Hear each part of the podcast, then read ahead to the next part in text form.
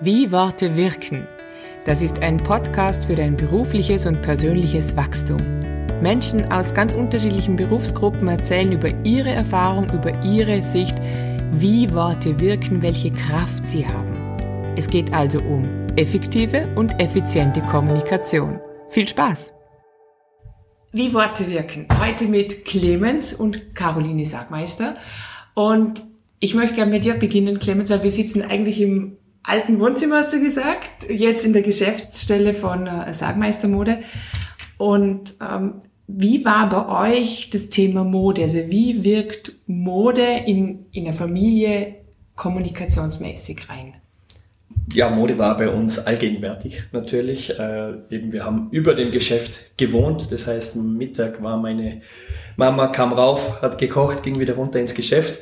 Ähm, ich erinnere mich an äh, erste positive ähm, Assoziationen mit Mode, mit dem ersten Trachtenanzug, den ich halt irgendwie mit vier Jahren mit allem Stolz getragen habe.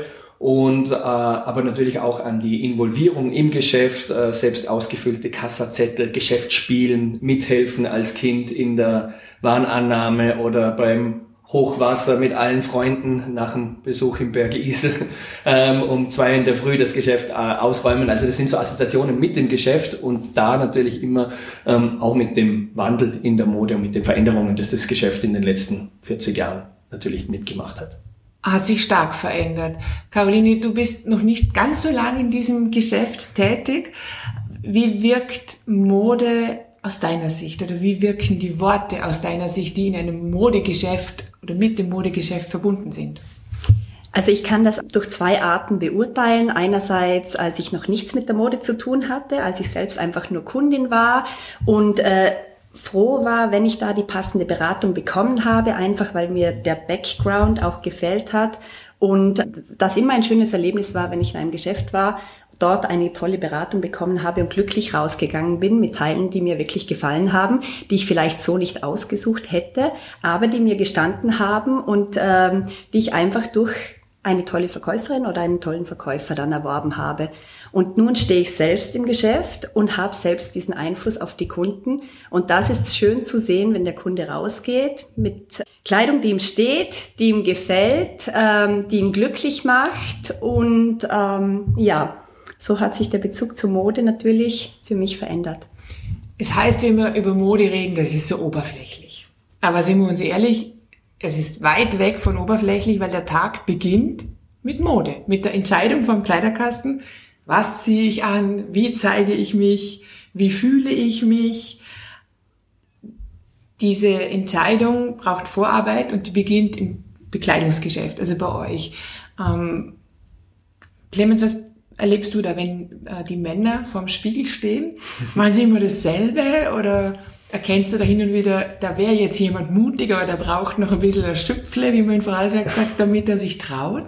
Ja, ich glaube, das ist schon unsere Aufgabe als Modeberater. Also es beginnt ja bei uns auch schon, das ist auch das, was wir unseren Mitarbeitern natürlich immer wieder schulen und erklären äh, mit der Begrüßung. Ich finde, es ist schon die Begrüßung, das sind, da wirken schon die Worte. Ähm, das ist so dieses, es gibt nichts Furchtbareres, wie wenn ich in ein Geschäft komme und der Verkäufer blickt kurz auf, sagt, kommen Sie zurecht ähm, geschlossene Frage, negative Assoziation, wer kommt schon nicht zurecht im Leben, also äh, den Kunden habe ich schon verloren. Ähm, und ich finde, da geht's mit der Begrüßung, ähm, geht's los und dann mit der zweiten Frage, die dann auch, was darf ich Ihnen zu trinken bringen? Ja, nicht äh, wollen Sie was trinken, äh, sondern darf ich Ihnen ein Gläschen Champagner bringen und so weiter. Also einfach diese Fragetechniken, die man natürlich kennt, ähm, die dann auch wirklich zu leben. Und ähm, ich glaube, bei den äh, Männern ist es schon äh, nochmal mehr auch unsere Aufgabe als ja, selbsternannte Experten, dass wir auch sagen, äh, der Kunde muss sich darauf verlassen können, dass wenn er zu Sagmeister kommt, dass er das Richtige bekommt und nicht unbedingt, das muss nicht das sein, was er sich davor, was er gesucht hat, weil ähm, wer weiß schon, was er sucht. Ähm, darum ist auch diese Frage, suchen Sie was Bestimmtes, komplett falsch, weil ähm, der sucht nichts Bestimmtes, sondern er möchte jetzt hier zwei Stunden oder wie lange auch immer sich einfach äh, oder auch kürzer natürlich, möchte sich da äh, entführen lassen in eine Welt, die ihm gefällt. Ähm, vielleicht auch aber mit der Sicherheit, dass er sagt, okay, meine Lieblingsberaterin oder mein Lieblingsberater der zeigt mir jetzt was, da hätte ich selber nicht hingegriffen, der zeigt mir das Thema, das diese Saison dran ist oder dass er, der kennt meinen Kleiderschrank vielleicht besser, wie ich ihn selber kenne. Und der gibt mir jetzt das, mit dem ich rausgebe, das habe ich davor gar nicht gesucht, aber das äh, freut mich und darin fühle ich mich wohl. Und äh, das ist die Aufgabe vom guten Berater, dass er das bestärkt auch, ähm, aber schon auch, wie du sagst, dem äh, Kunden ab und zu mal eine Schupfle gibt. Mhm. Ähm, ich erinnere mich da zurück an beispielsweise das Thema weiße Sneaker, ja, dass wir vor gefühlt, glaube ich, acht, neun Jahren zum ersten Mal versucht haben, unseren Kunden nahezubringen und wir wurden noch sehr äh, ja, äh, ungläubig angeschaut. Und ähm, dann hat man so peu à peu versucht, die Kunden dahin zu bringen und ja, wer hat keinen weißen Sneaker im Schrank heute? Heute fällt man auf, wenn man schwarze Schuhe genau, hat. Genau. Okay. Caroline, das heißt, wenn ich es jetzt richtig verstanden habe beim Clemens, ihr investiert da schon sehr viel auch in das Training kommunikationsmäßig in die Mitarbeitenden. Absolut. Also wir haben immer wieder Coachings und ähm, das Essentielle ähm, ist eigentlich, dass man Fragen stellt.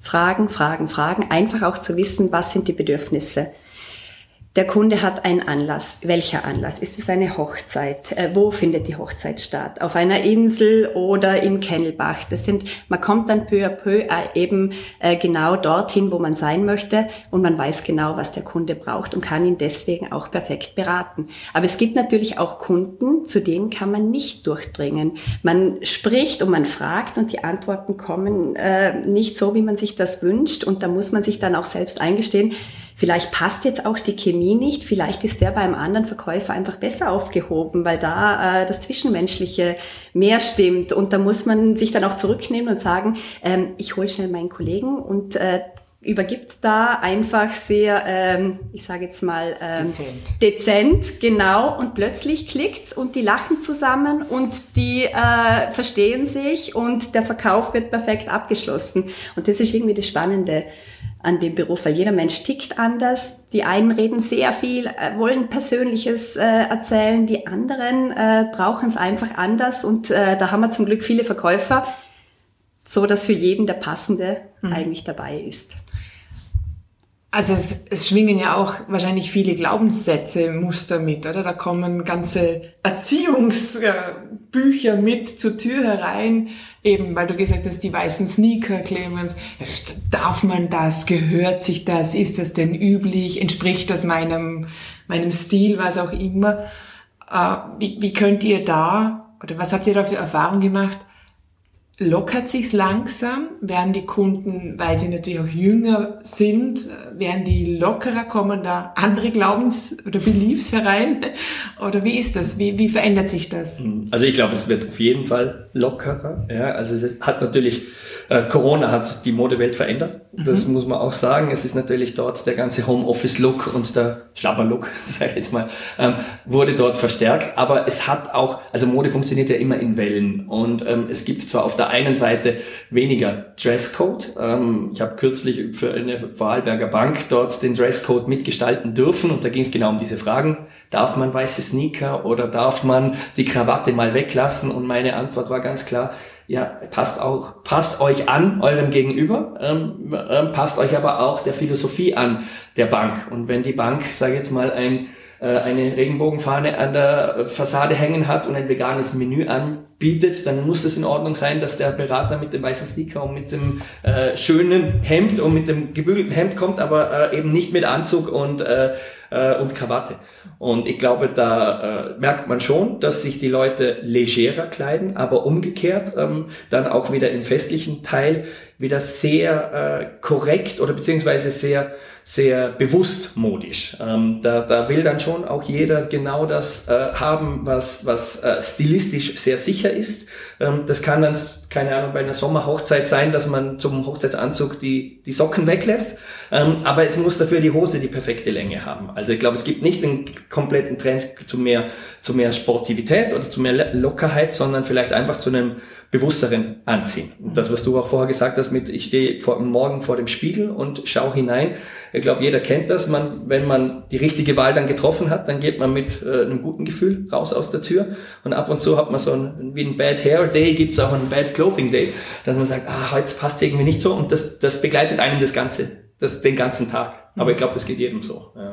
Also, um es in den Worten von Paul Watzlawick zu sagen, man kann nicht nicht kommunizieren, das betrifft auch die Kleidung. Also selbst wenn ich kein Geld habe oder wenn ich keinen Modesinn ähm, habe, alles, was ich trage, spricht über mich. Das heißt, dieser erste Eindruck, den ihr auch schon äh, genannt habt, da kommen wir jetzt schon zu einem, ja, sind wir wieder beim oberflächlichen oder beim vorurteilsbehafteten Thema. Mode, das ist so eine Schublade, geht auf, in welcher Preisklasse bewege ich mich, ähm, gehöre ich dazu, gehöre ich nicht dazu. Man sagt auch Kinder auf dem Pausenhof haben schon dieses Schubladendenken.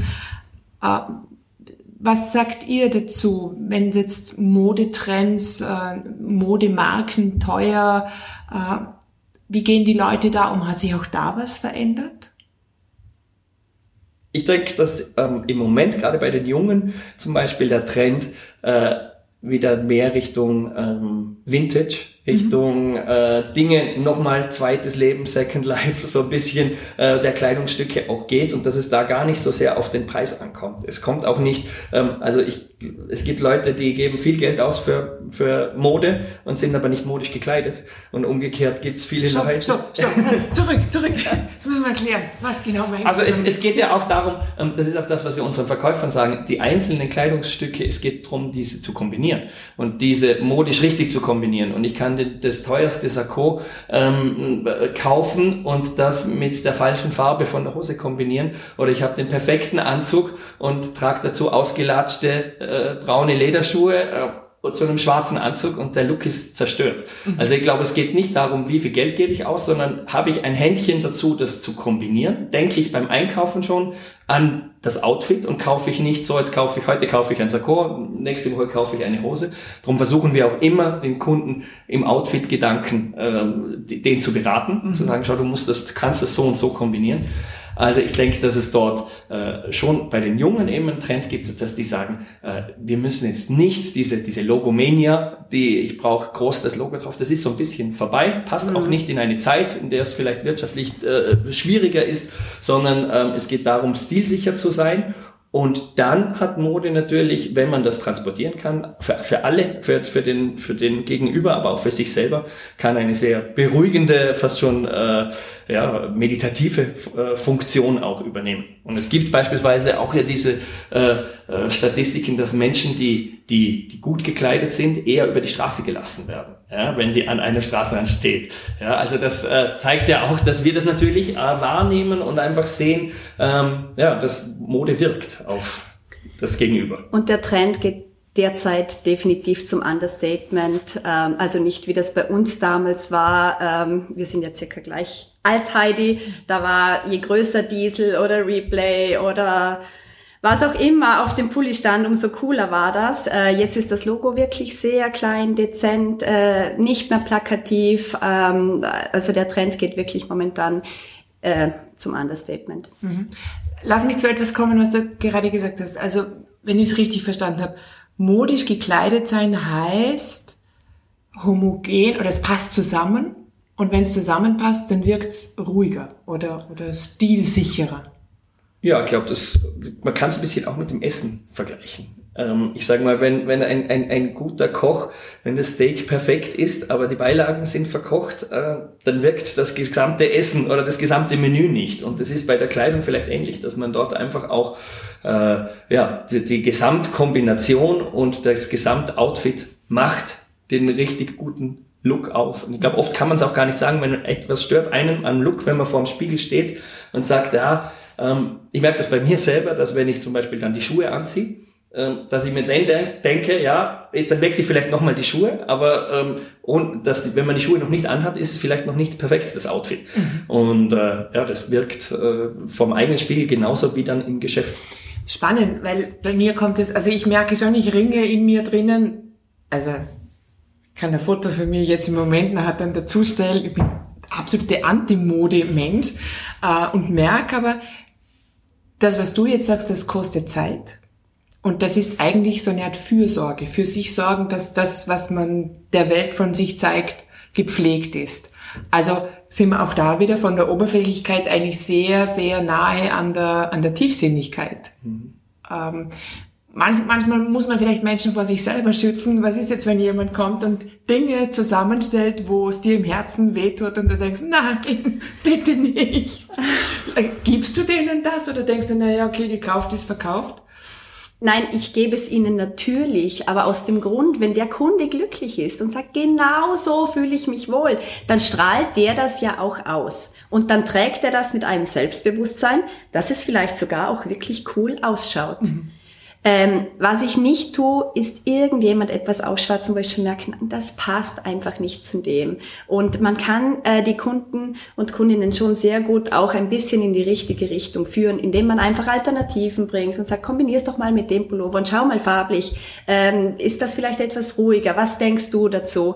Und ähm, durch diese Leitung kommt man auch meistens zu einem guten Endergebnis. Aber ich hatte mal ein, ein lustiges Erlebnis mit einem Engländer, der kam ins Geschäft rein und mich hat es schon gefroren, weil weil das so arg war, was der anhatte. Weite Hose, Holzfällerhemd, einen roten, äh, ein Bart, der rote Bart und eine grüne Mütze und der war aber total unsicher und meinte dann, er hat ein Vorstellungsgespräch, er ist Physiker und er weiß nicht, zieht man da einen Anzug an, er hat nie einen Anzug an, was soll er anziehen? Und äh, seine Freundin war auch dabei und wir haben dann wirklich, äh, wir sind durchs Geschäft und haben dann einfach eine Kombination gesucht, weil der Anzug wäre eine zu krasse Veränderung für ihn gewesen. Und wir haben dann ein, wirklich ein legeres Sakko gefunden, dazu eine Colicino und das hat er aber mit einem T-Shirt und nicht mit einem Hemd kombiniert. Und der kam raus und das war so ein attraktiver Mann. Mhm. Und das habe ich davor nicht gesehen. Und er hat sich selbst im Spiegel angeschaut und plötzlich der rote Bart war richtig cool. und der war ein, ja, und er hat sich selbst angeschaut und die Freundin und alle drei waren wir echt glücklich. Und er hat gesagt, wow, okay, ich glaube, das passt, so gehe ich da morgen hin. Und das hat mich dann im Nachhinein so gefreut, dass er irgendwie durch diese Kleidung dann das Selbstbewusstsein mhm. hatte. Also ich habe nie erfahren, ob er den Job bekommen hat oder nicht, aber ähm, wir gehen davon aus. Er war super positiv und ähm, für mich war das ein total schöner Tag. Mhm. Mhm. Also Kleider machen Leute, weil es wirkt zurück, was Definitiv. man beim Spiegelbild sieht. Und weil du sagst, du hast ja vorhin gesagt, man muss viel Zeit investieren. Ähm, das stimmt, aber wenn man einmal die Zeit investiert hat, dann habe ich dieses Outfit und weiß, in dem fühle ich mich wohl und zu dem kann ich dann auch immer wieder zurückgreifen. Ähm, klappt bei uns Frauen nicht immer, weil wir fühlen uns nicht immer gleich in jedem Outfit. Aber ich habe schon so Lieblingsteile, wo ich weiß, wenn gar nichts passt, dann ziehe ich das an. First Aid oder so. Genau. das erste Hilfepaket, ja cool. Uh, eine Frage habe ich noch, was mich uh, schon und euch wahrscheinlich noch viel mehr beschäftigt. Onlinehandel. Jetzt haben wir die vergangenen 18 Minuten darüber gesprochen, dass sehr viel Beratung im Geschäft passiert. Fällt aber weg, wenn ich zu Hause auf den Klick drücke. Es fällt die gesamte Kommunikation weg. Was glaubt ihr, wie lange wird es noch dauern, bis sich die Menschen wieder daran erinnern, dass ihnen da ganz was Entscheidendes fehlt, wenn sie zu Hause im Wohnzimmer shoppen? Also ich glaube, das, das passiert schon. Mhm. Ähm, sind ja auch, äh, wenn man sieht, aktuelle Zahlen vom Onlinehandel, äh, weltweit rückläufig. Ähm, das äh, hat natürlich mit der globalen wirtschaftlichen Entwicklung zu tun, hat aber schon auch mit dem Trend, Trend zu tun, dass Einkaufen ja, ähm, jetzt wie diese Technologie aufkam mit dem Onlinehandel, war es hauptsächlich ein Convenience-Thema. Dass mhm. wenn ich jetzt drei kleine Kinder habe und ich habe den ganzen Tag schon viel mit denen zu tun, dann ist es extrem stressfrei, dann, wenn die schlafen auf der Couch mit dem iPad, meine äh, Einkäufe zu machen. Aber ähm, das Einkaufen, äh, wofür wir ja auch stehen, hat ja nichts mit reiner Bedarfsdeckung zu tun, sondern das ist ja ein, soll ein Erlebnis sein. Und das soll, ähm, die Menschen haben sich immer schon auf Marktplätzen getroffen und haben sich in der Stadt, in den Städten getroffen und haben sich ausgetauscht und gegenseitig äh, Klatsch und Tratsch und Neuigkeiten ausgetauscht. Und ich denke, das war der Höhepunkt natürlich äh, auch während der, der Pandemie, dass es dort einfach, dass man gezwungen war quasi zum Online-Einkaufen, aber das hat den Leuten gefehlt. Und wir bekommen auch viel Feedback von Menschen, die sagen, das ist auch wieder so schön, wieder in Geschäfte zu kommen, ins Gespräch zu kommen, ähm, durch die Städte flanieren. Und das ist ja auch im Moment der Trend, dass man sagt, man die Innenstädte sie werden wieder mehr zum, um das Thema Aufenthaltsqualität aufgebaut. Und ähm, ich denke, wir sind mitten in dieser Entwicklung und da werden sich ganz viele tolle Konzepte auch wieder auftun, wo man sagt, diese Dinge kaufe ich wieder bewusster stationär. Klar, manche Dinge wird man äh, aus Convenience-Gründen weiter online kaufen und in manchen Bereichen macht es auch Sinn, dass das so ist. Aber gerade bei Dingen, die man auf einer emotionalen Ebene kauft und die man ja nicht nur kauft, weil mir ist kalt, ich brauche einen Pullover, sondern ich möchte damit eine Emotion bei mir auslösen oder bei meinem Gegenüber oder jemandem eine Freude machen. Ich glaube, da äh, führt der Weg am stationären Einkaufen nicht mehr vorbei. Und das Thema Nachhaltigkeit hat sich auch stark in unsere, in unseren Alltag eigentlich integriert. Worauf achtet ihr, wenn ihr neue Marken oder alte Marken behaltet, äh, ins Sortiment nehmt? Ist es wichtig für euch? Wo kommt das her? Wie wird es produziert? Oder sagt ihr, ist nice to have, aber wir sind ein bisschen unserem Kunden verpflichtet und was er wünscht? Es ist definitiv ein großes Thema und es ist auch bei den Kunden ein großes Thema. Also es ist nicht so, dass der Kunde, der schaut sich schon das Etikett ganz genau an, will wissen, wo es produziert wird, äh, will wissen, was für Arbeitsbedingungen sind. Äh, man kann nicht immer alles genauso erfüllen, wie man sich das wünscht, aber äh, wir sind schon sehr bemüht, da diesem Trend auch nachzugehen, einfach aus eigenem Interesse auch. Ähm, wir sind ja beim Lieferanten, der Einkauf startet ein Jahr ähm, bevor die Ware dann ausgeliefert wird. Also wir sind da immer sehr früh dran. Wir kaufen jetzt schon wieder für nächsten äh, Herbst, Winter ein. Okay, was ist nächstes Jahr der Trend?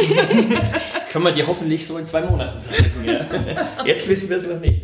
Aber ich, ich glaube, dass es, dass es nach wie vor das Wichtigste äh, für ihn oft in den Augen der Kunden ist, das Teil muss passen und es muss gefallen.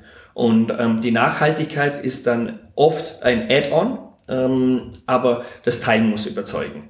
Und äh, ich glaube, dass es dort auch, wir, wir haben beispielsweise auch gewisse Grundregeln, dass wir nichts aus äh, Produktion Bangladesch oder solche ähm, Themen, die, die wir mitnehmen. Ähm, aber für, für uns steht auch im, im Vordergrund, dass der Kunde muss zufrieden sein mit dem Teil. Aber es ist natürlich auch ganz in vielen Bereichen ein nachhaltig produziertes Stück hat natürlich schon mal ganz andere positive Eigenschaften wie etwas, das äh, billig mit Kunstfaser produziert ist. Also ich sage mal, die, die, die positive Nachhaltigkeit, die ergibt sich automatisch aus dem Qualitätsanspruch des Kunden. Und wenn ich natürlich äh, eine, einen Wert auf schöne Qualitäten lege und auf beste Materialien, ähm, ja, die Kaschmir-Ziege kann ich nicht, äh, nicht nachhaltig äh, füttern, weil dann stirbt ja, also das heißt, ich habe dort einen gewissen äh, äh, einen Erfüllungsdruck eigentlich, damit ich das gute Produkt bekomme, ähm, muss es auch nachhaltig produziert sein. Hm. Kaschmir, das ist das Stichwort. Wer war der Modedesigner, der ein ganzes Dorf wiederbelebt hat? Brunello Cucinelli. Ah, okay. Wart ihr schon mal dort? Habt ihr euch davon überzeugen können? Ja. Oder ist es ein Marketing? Eine gute, eine gute Story. Also es ist, ein, es ist eine, eine sehr gute Story mit einem sehr positiven, guten Kern. Ähm, der Brunello Cucinelli ist der Kaschmir-Papst, ähm, der gestartet hat mit drei selbstgemachten Pullovern aus einem Hotelzimmer in München und ist jetzt ein äh, Milliardär und ist jemand, der aber von ganz Beginn an die Nachhaltigkeit äh, sich auf die Fahnen geschrieben hat und das auch lebt. Also er hat dort die Solomea und diese äh, Stadt in Italien äh, komplett renoviert, äh, gibt nach wie vor einen Prozentsatz seines äh, Gewinns äh, an soziale Zwecke äh, reinvestiert, hat äh, ja, ein, ein, eine sehr nachhaltige Art zu wirtschaften. Äh, er ist selbst sehr philosophisch, ähm, sehr altruistisch äh, ähm, orientiert.